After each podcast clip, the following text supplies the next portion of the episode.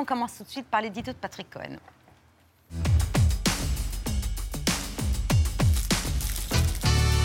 C'est l'un des mots de l'été, Patrick. Super profit. Faut-il taxer les grandes entreprises qui profitent de la crise? Alors d'abord, c'est une vieille histoire puisqu'on trouve le terme super profit chez Marx dans le Capital en allemand extra verte et dans les combats de la gauche depuis plusieurs décennies. Georges Marchais, 1976.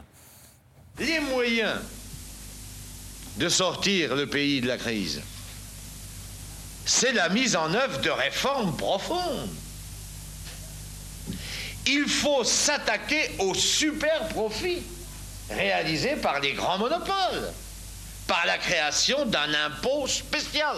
Un impôt spécial, c'est ce que réclament aujourd'hui les Insoumis et les autres partis de la NUPES. Comment définir un super profit C'est un très gros bénéfice Alors, ce n'est pas une notion économique, mais ce qu'on entend par super profit, c'est un effet d'aubaine, un bénéfice engrangé euh, sans rien faire, sans rien changer euh, à son activité, donc une rente de situation. Plus le pétrole est cher, plus les pétroliers sont, sont riches. Total, l'an dernier, a engrangé 14 milliards d'euros et encore 18 milliards de plus sur les seuls six premiers mois de l'année. Secteur moins souvent cité, le fret maritime, le transport de conteneurs, dont euh, les tarifs ont septuplé en un an, ça a multiplié par 7 à cause de la désorganisation logistique liée à la pandémie de Covid, ce qui explique en partie euh, la hausse des prix des produits importés, mais aussi l'incroyable jackpot pour une entreprise française basée à Marseille, la CMA-CGM, numéro 3 euh, mondial du secteur, devenue l'an dernier l'entreprise la plus profitable, 17 milliards d'euros, c'est le plus gros bénéfice de France,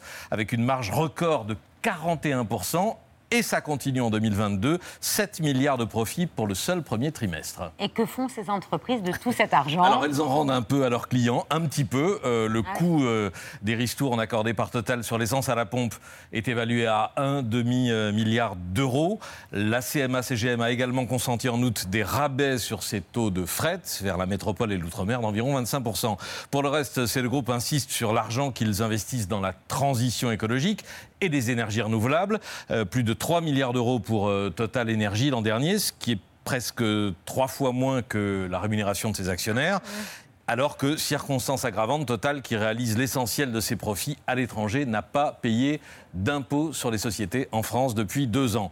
Même chose pour l'armateur CMA-CGM, qui dit consacrer une part de ses profits à verdir sa flotte. Enfin, verdir, tout est relatif s'agissant du, euh, du fret maritime particulièrement polluant. Le plus gros porte-conteneur français, le Saint-Exupéry, lancé euh, il y a 4 ans par CMA-CGM, 400 mètres de long, 20 euh, 000 conteneurs, marche encore au fioul lourd.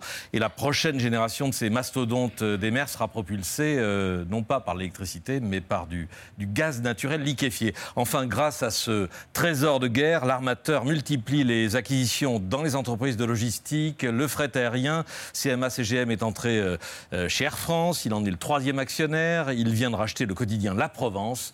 Euh, c'est ainsi que se bâtissent des empires au gré des crises. Pour les super profits des compagnies pétrolières, on entend souvent que la Grande-Bretagne a ouvert la voie. Oui, mais c'est pas réplicable en France. La surtaxe britannique s'impose uniquement sur l'extraction d'hydrocarbures en mer du Nord. En France, vous le savez, on n'a pas de pétrole, même si on a des idées. En revanche, l'Italie a bien commencé à taxer à 25% les profits euh, des entreprises énergétiques.